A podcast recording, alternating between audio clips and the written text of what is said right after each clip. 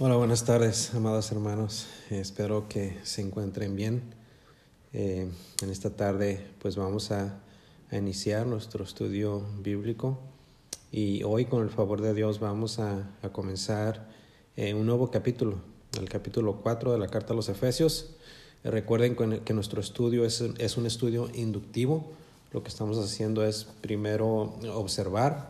Al leer estamos observando y al observar estamos haciéndonos eh, preguntas eh, y luego después eh, hacemos una interpretación y ya al final, en el tercer paso, venimos haciendo la aplicación. Entonces, hoy vamos a, tener el, el, privilegio de comenzar el capítulo 4.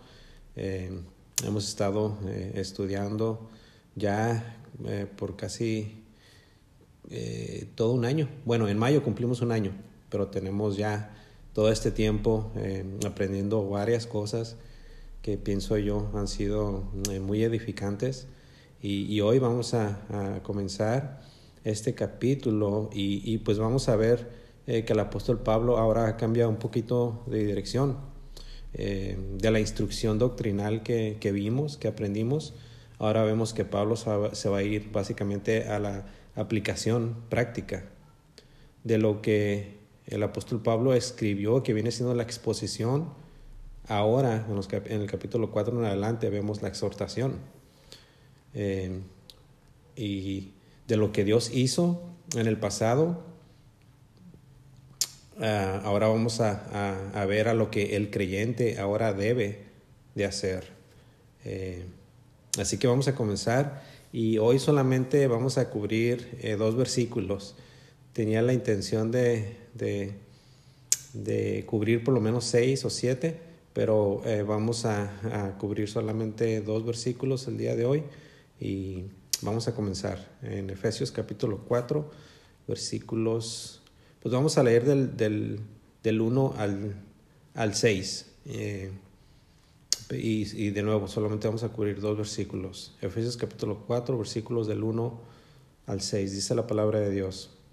Yo pues, preso en el Señor, os ruego que andéis como es digno de la vocación con que fuisteis llamados, con toda humildad y mansedumbre, soportándoos con paciencia los unos a los otros en amor, solícitos en guardar la unidad del Espíritu en el vínculo de la paz, un cuerpo y un espíritu, como fuisteis también llamados en una misma esperanza de, de vuestra vocación, un Señor, una fe, un bautismo, un Dios y Padre de todos, el cual es sobre todos y por todos y en todos.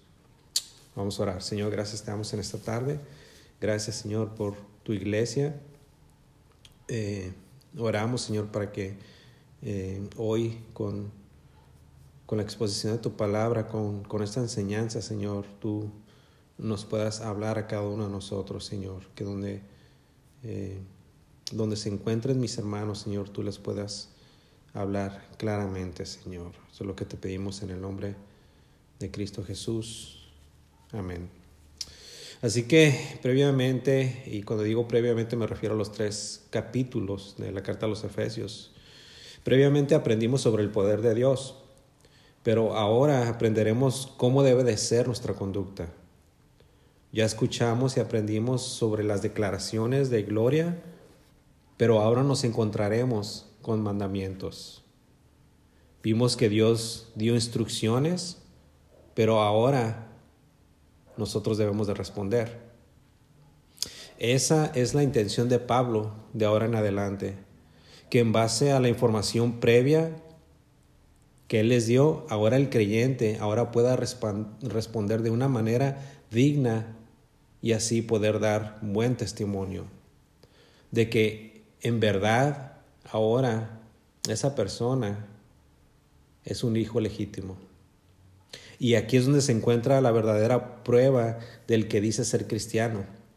No solamente del que lo declara con sus labios, con sus labios sino aquel y únicamente aquel que obedece. De aquel que no solamente dice amén, sino que toma su amén y actúa en fe. Eso o ese es un verdadero discípulo.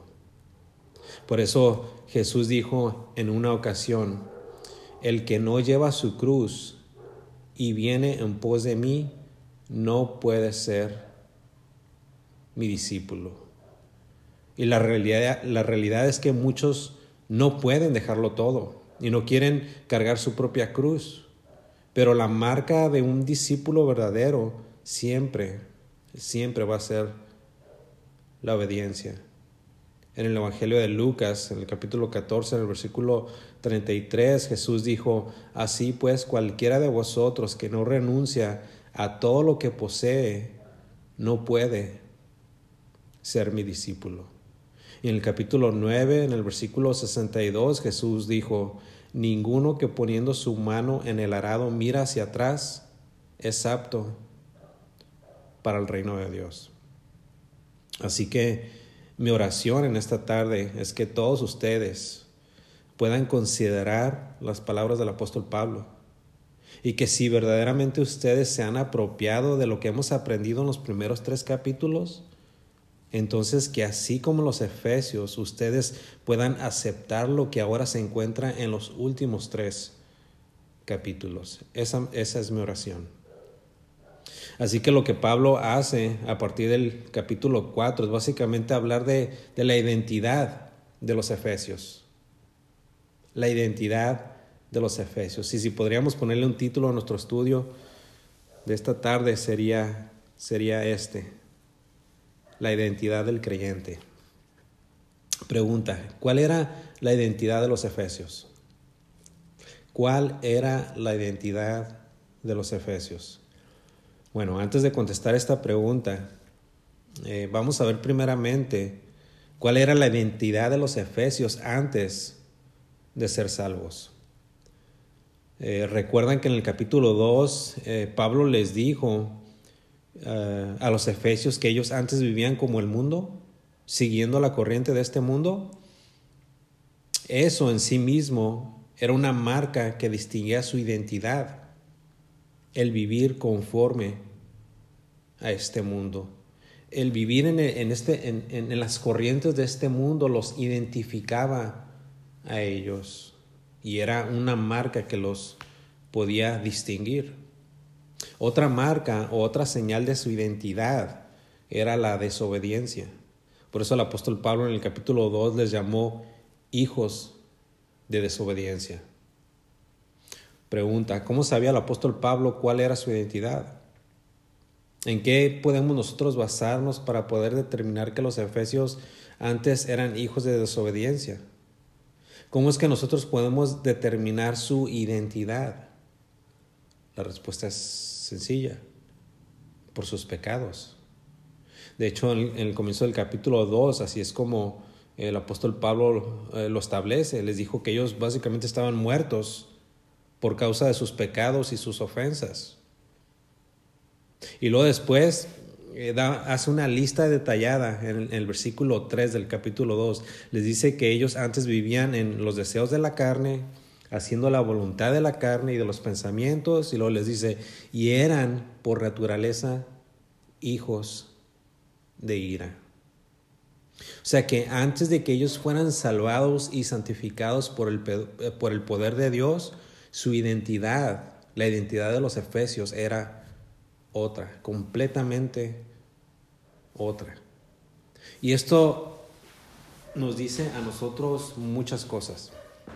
Nos dice que la identidad, la identidad de una persona puede ser notoria de muchas maneras. Por ejemplo, ahora les voy a dar unos, unos dos ejemplos de diversas situaciones en donde podremos ver cómo la identidad de una persona está siempre ligada por sus acciones. Primer ejemplo. Había una princesa de corta edad. Ella se sentó con su madre, quien era una reina, en el, en el primer día de su presentación pública. Así que, eh, estando ya en, en ese día para su presentación, le manda llamar a la, princesa, a la princesa al frente para que diga sus primeras palabras a los asistentes, quienes consistían de, varios personajes importantes del país. Y mientras la, la princesa se prepara y se levanta de su asiento, su madre, la reina, le, le dice en su oído, tú eres una princesa, camina como una. El hecho de ser princesa debería de influenciar la manera como ella camina. Otro ejemplo. Un joven recién graduado de la preparatoria se enlistó en las Fuerzas Armadas y ahora se encuentra en la semana número 12 de su entrenamiento, en donde tiene que pasar por la prueba más rigurosa y más difícil para poder recibir, eh, para poder recibirse. Así que durante la, última semana de entrenamiento, eh, el joven es forzado a arrastrarse por el suelo, lleno de lodo y por debajo de alambres de púas, y aparte con municiones pasando justo a pulgadas sobre su cabeza. Así que en ese momento el joven cuando se está arrastrando se empieza a paniquear y, se detiene y comienza a temblar y empieza a, a dudar. En eso pasa uno de sus amigos por su lado y ve al joven y, le dice, contrólate, tú eres soldado, actúa como tal. El hecho de ser un soldado debería de influenciar la manera como se reacciona bajo la presión. Esto nos quiere decir que nuestra identidad siempre debe de influenciar o afectar la manera como nosotros actuamos. Y eso es lo que precisamente el apóstol Pablo quiere enseñarnos en el capítulo 4 de la carta a los Efesios. Dijo un comentarista, en los primeros tres capítulos Pablo les dijo a los Efesios, ustedes son hijos de Dios. Y ahora en el capítulo 4 les dice, actúen como tal. Así que por el resto que nos queda de este libro, la carta a los Efesios, vamos a estar viendo instrucciones específicas de parte del apóstol Pablo y por inspiración del Espíritu Santo de cómo es que el creyente debe de actuar.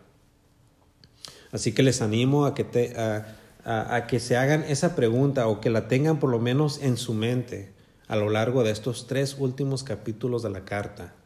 Y esa es la pregunta que debería de de estar en nuestra mente y debería de, resonar cada vez que nosotros estamos viviendo en este mundo. Esa es la pregunta. ¿Cómo es que el creyente debe de actuar? ¿Cómo es que el creyente debe actuar? Así que vamos a comenzar. Lo primero que Pablo hace es animar a los efesios a la unidad. Y esto lo podemos ver eh, de los versículos del 1 al 6, pero de nuevo solamente vamos a cubrir dos y de hecho no vamos a terminar ni siquiera el versículo 2. Pero lo que Pablo hace aquí en estos versículos del 1 al 6 es animar a los efesios a la unidad. Ahora quisiera que tengamos, eh, que tengamos en cuenta lo que ya hemos aprendido, por ejemplo, en el capítulo 2, en donde vimos que porque los judíos y gentiles fueron unidos por Dios, nosotros como creyentes deberíamos también manifestar nuestra unidad entre los demás hermanos por medio de nuestras acciones. Eso es lo que quisiera que tengamos en cuenta.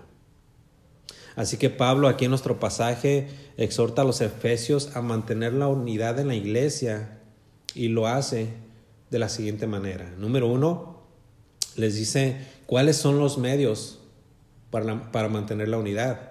Y eso lo podemos encontrar en los versículos del 1 al 3.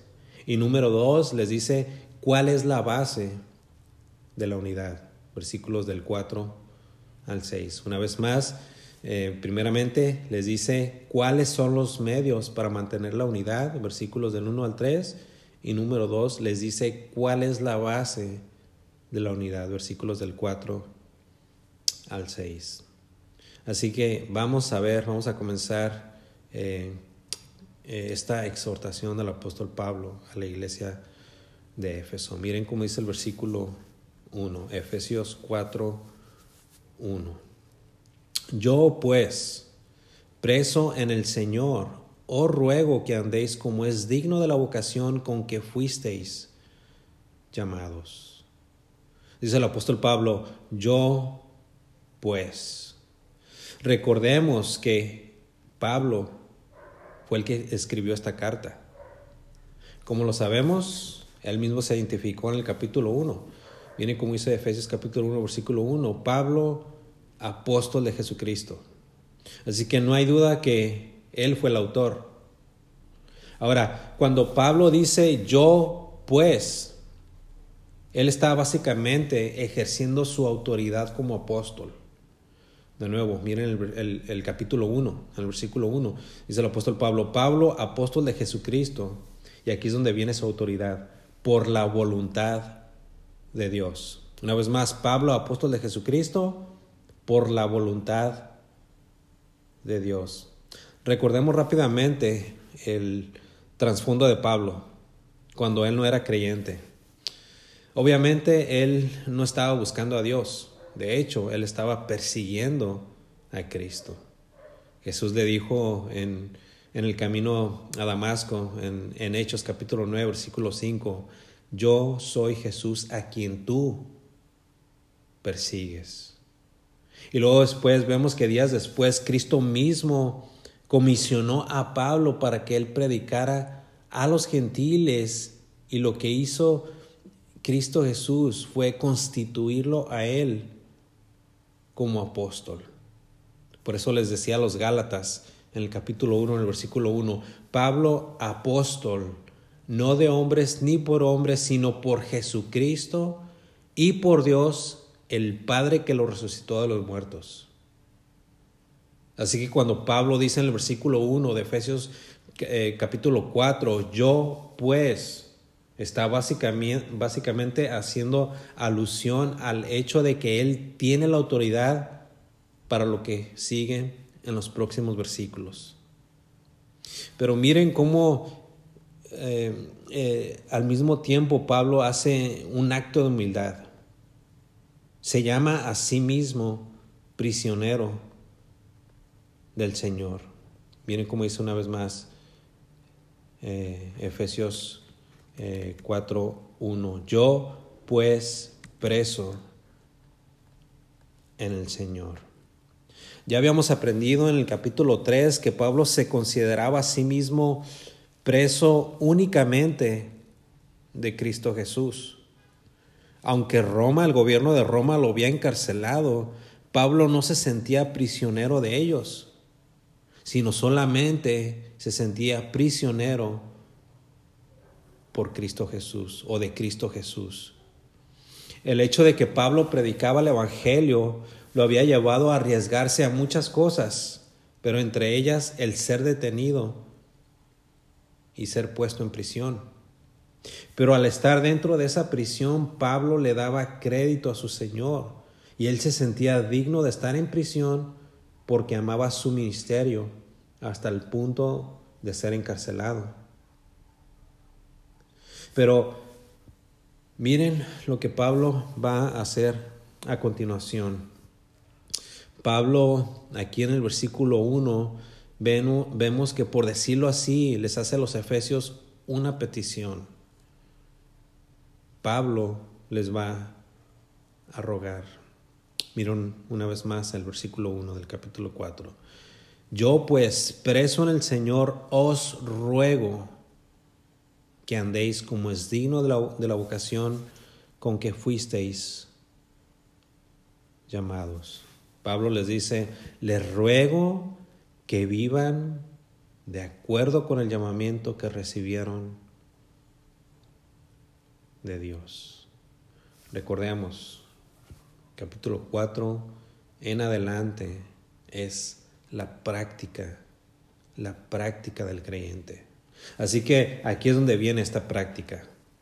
Tras pasar la primera parte de la carta estableciendo la nueva, la nueva identidad en Cristo de, de los Efesios, Pablo ahora les exhorta a ellos a vivir sus vidas de tal manera que reflejen esa nueva identidad. De nuevo, aquí eh, Pablo en realidad no les está ordenando, sino que más bien les hace un llamado, les está rogando. ¿Por qué? Porque Él confía en lo que los efesios acaban de leer. Y Él sabe que ellos ahora van a seguir leyendo detenidamente y de que se van a acatar a lo que les está pidiendo que ellos ahora hagan. ¿Y qué les está pidiendo? Básicamente les está pidiendo, les está rogando a que anden o que caminen como es digno, o sea, de acuerdo a la vocación o el llamamiento que ellos recibieron de parte de Dios. Pregunta, ¿cuál es esa vocación o ese llamamiento? Básicamente esa vocación o ese llamamiento es el vivir en unidad, así como los judíos y los gentiles fueron unidos como aprendimos en el capítulo 2. Una vez más, lo que ellos recibieron de parte de Dios es como ellos deben de vivir dignamente. Y esa vocación, ese llamamiento es el que ellos vivan ahora en unidad, así como los judíos y los gentiles en un tiempo fueron unidos, como lo revela el capítulo 2. Miren el capítulo 2 de Efesios, eh, versículo 13. Pero ahora en Cristo Jesús, vosotros que en otro tiempo estabais lejos, habéis sido hechos cercanos por la sangre de Cristo porque Él es nuestra paz que de ambos pueblos hizo uno, derribando la pared intermedia de separación, aboliendo en su carne las enemistades, la ley de los mandamientos expresados en ordenanzas para crear en sí mismo de los dos un solo y nuevo hombre, haciendo la paz y mediante la cruz reconciliar con Dios a ambos en un solo cuerpo, matando en ellas las enemistades. La unidad en sí misma es un llamado de parte de Dios. Y a ese llamado es en el cual todo creyente debe de andar. O caminar también podríamos decir. El caminar dignamente entonces implica comportarse de una manera unida, implica vivir en unidad con, los hermanos, ya sean judíos, gentiles, mexicanos, centroamericanos, ya sean americanos o de otras diferentes naciones. Pero veamos cómo Pablo a continuación va a darles una lista de, de los medios para que ellos puedan mantener esa unidad. Primeramente, eh, Pablo ya vimos que les hace un llamado, les ruega a que ellos mantengan eh, unidad, pero ahora les va a decir detalladamente cómo es que ellos pueden hacerlo. Versículo 2, Efesios 4, 2. Con toda humildad y mansedumbre, soportándonos con paciencia los unos a los otros en amor una vez más, desde el versículo 1, yo pues preso en el Señor, os ruego que andéis como es digno de la vocación con que fuisteis llamados, con toda humildad y mansedumbre. Así que en este eh, versículo, en el versículo 2, vemos tres cosas, tres virtudes del creyente. Número uno, vemos humildad. Número dos, vemos mansedumbre.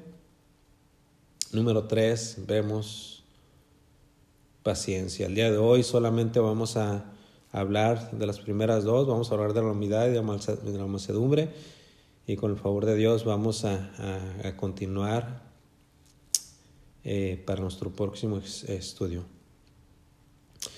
Una vez más, número uno, humildad, número dos, mansedumbre y número tres, paciencia. Estas, estas tres virtudes están conectadas, o más bien deben de ser impulsadas por el amor.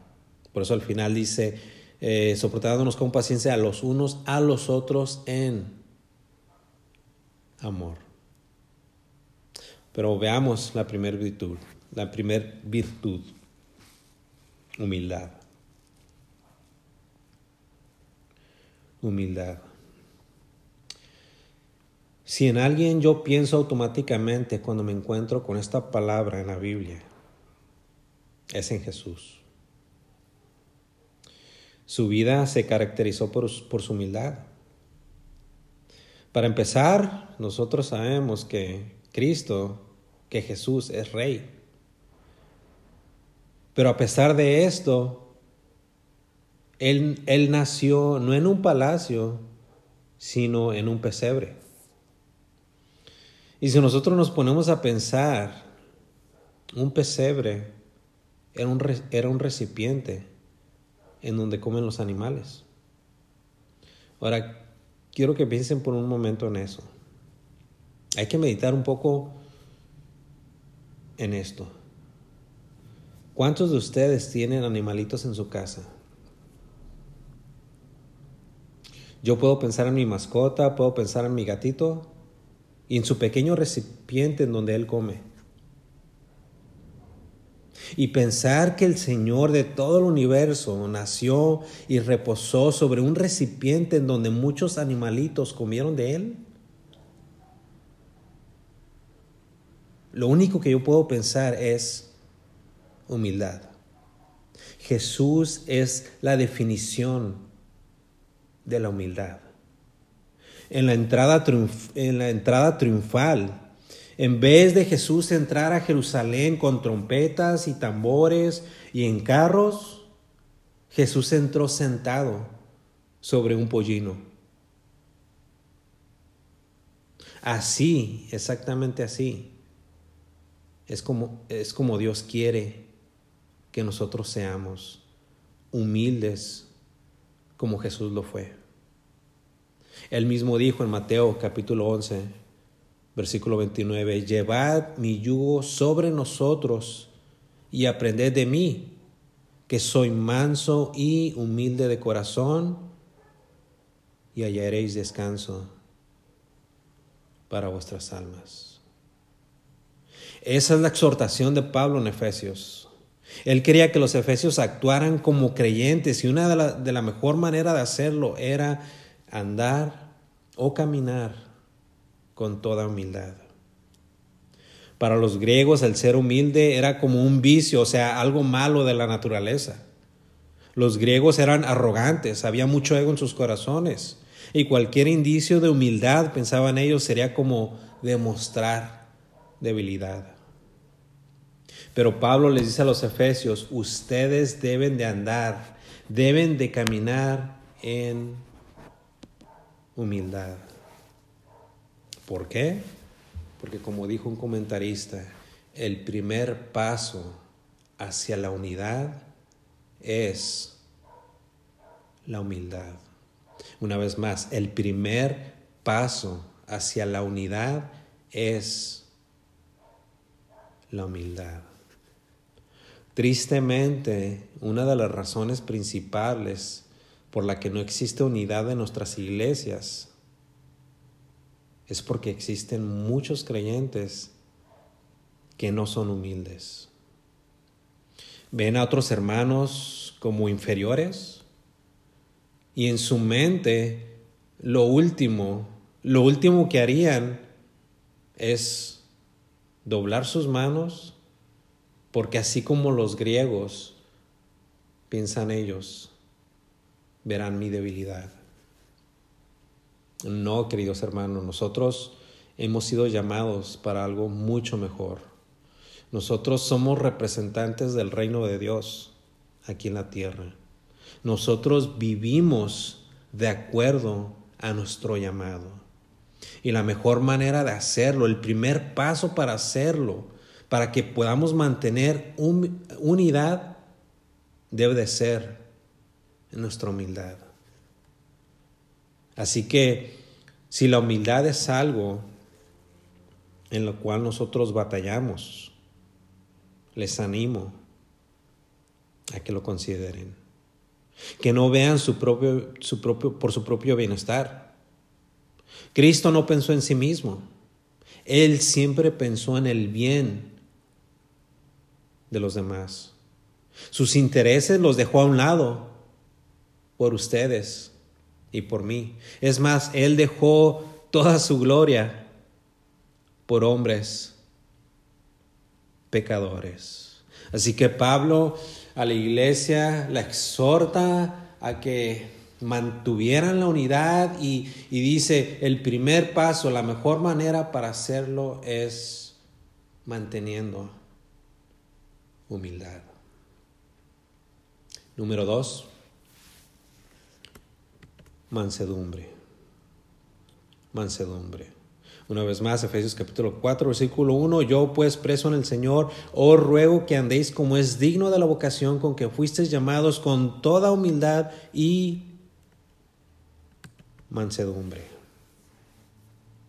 La mansedumbre, dijo un comentarista, es la virtud del fuerte. De nuevo, nuestro Señor Jesús, el perfecto ejemplo de la mansedumbre. ¿Y por qué es el perfecto ejemplo? Porque Él no pensaba en sí mismo. Pero ¿qué es la mansedumbre? Bueno, esta sería una buena definición. La mansedumbre es la ausencia de la, de la disposición para hacer valer los derechos personales, ya sea en presencia de Dios o de los hombres. Una vez más, ¿qué es la mansedumbre? Es la ausencia de la, de la disposición para hacer valer los derechos personales, ya sea en presencia de Dios o de los hombres. Esto lo hizo Jesús a lo largo de todo su ministerio. Él no llegó y le lavaron sus pies, no. Él llegó y le lavó sus pies a todos sus discípulos. En la cruz, Él no ejerció ningún privilegio. Es más, cuando le iban a arrestar, Él dijo que podía orar y traer más de una docena de ángeles. Pero no lo hizo. ¿Por qué? Porque Él estaba viendo el bien de los demás. Sabía que era necesario tener que padecer sin siquiera merecerlo por los suyos. Y a eso es a lo que Dios, a nosotros, nos ha llamado. A andar, a caminar en mansedumbre. Porque haciendo así, podremos mantener entonces la unidad, escucha esto, podremos entonces mantener la unidad entre los demás hermanos. Eso fue lo que Pablo pedía y rogaba. Yo pues, preso en el Señor, os ruego que andéis como es digno de la vocación con que fuisteis llamados, con toda humildad y mansedumbre. Pablo sabía exactamente lo que estaba escribiendo. No, no había sido en balde todo lo que les había dicho previamente en los primeros tres capítulos. él estaba totalmente convencido de que de que Dios utilizaría todas las verdades reveladas en estos tres primeros capítulos. Y él estaba confiando en que Dios ahora iba a tomar todas estas verdades y, y, por medio del Espíritu Santo las iba a aplicar en la vida de los efesios para que ellos pudieran ahora actuar como creyentes. Queridos hermanos, este es lo mismo para con nosotros. Todos nosotros hemos sido llamados para actuar conforme a lo que somos. Somos creyentes, entonces deberíamos de actuar como tal. Y lo que, lo que hoy hemos aprendido, tan solamente estas dos virtudes, la humildad y la mansedumbre, deberían de ser algo por lo cual nosotros, si es que no lo estamos haciendo o hemos estado batallando, deberíamos de estar trabajando en ello. Yo pues, preso en el Señor, os ruego que andéis como es digno de la vocación con que fuisteis llamados, con toda humildad y mansedumbre. Mi oración en esta tarde es que cada, cada uno de ustedes pueda considerar seriamente estas palabras. Dos versículos tan pequeños y tan cortos, pero dos versículos tan poderosos, tan poderosos en nuestras vidas. Hasta aquí terminamos. Eh, nuestro estudio del día de hoy y si Dios quiere vamos a continuar para la semana que entra y vamos a, continuar con, la siguiente virtud y vamos a, tratar de, irnos hasta el, versículo 6. Vamos a orar. Bendito Padre Celestial, sabemos Señor que que tú nos has llamado, Señor. Nos has hecho un llamado muy alto y muy sublime, Señor. Nosotros ya no somos los de antes. Tú nos has transformado verdaderamente, Señor. Pero ahora lo que queda es actuar, Señor, conforme a ese llamamiento que tú nos has hecho. Y lo que hoy tú nos llamas a hacer, Señor, es que Actuemos, Señor, con toda humildad y con toda mansedumbre para que así nosotros podamos mantener, Señor, esa, esa unidad entre los demás hermanos. Señor, si alguno de nosotros hemos sido negligentes, te pedimos hoy en esta misma hora perdón. Y que de hoy en adelante, Señor, que hoy de, hoy en adelante cada uno de nosotros podamos considerar, Señor, todas estas palabras y también a nuestros hermanos, que podamos estar, estar más unidos, Señor, que antes, y que tu nombre, tu grande nombre, pueda ser glorificado. Te bendecimos en el nombre de tu Hijo amado Jesucristo, nuestro Señor y nuestro Salvador. Amén. Eso es todo por el día de hoy, hermanos. Eh, queremos hacerles saber que eh, los extrañamos mucho. Eh, sinceramente, cada uno de ustedes está en nuestro corazón. no hay, y, tal vez se, se escuche un poco exagerado, pero hermanos, verdaderamente están en nuestros corazones y anhelamos ese día cuando podamos reunirnos una vez más y, y, podamos gozarnos juntos y, convivir y tener, tener ese compañerismo y esta unidad por para la cual el Señor nos ha llamado. Seguimos orando por cada uno de ustedes y, les queremos recordar, hermanos, que si alguien tiene alguna necesidad, por favor, eh, llámenos, eh, mándenos un mensaje. Eh, nosotros estamos aquí y para servirles y cualquier necesidad que ustedes tengan, por favor, háganoslo saber. Em, eh, los dejamos con esto, hermanos, y esperamos que, que tengan una, una bonita y bendecida tarde. Les amamos.